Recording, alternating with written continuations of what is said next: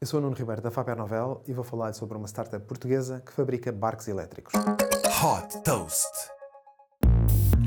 A Farboats é um fabricante português de barcos elétricos para lazer. O primeiro barco desenvolvido por esta startup chama-se Faro 5 e, como o nome indica, tem capacidade para 5 passageiros. A velocidade máxima é de 50 km por hora e tem uma autonomia para 12 horas. Para além deste barco, a Faro Boats desenvolveu também uma doca que permite carregar a bateria em hora e meia.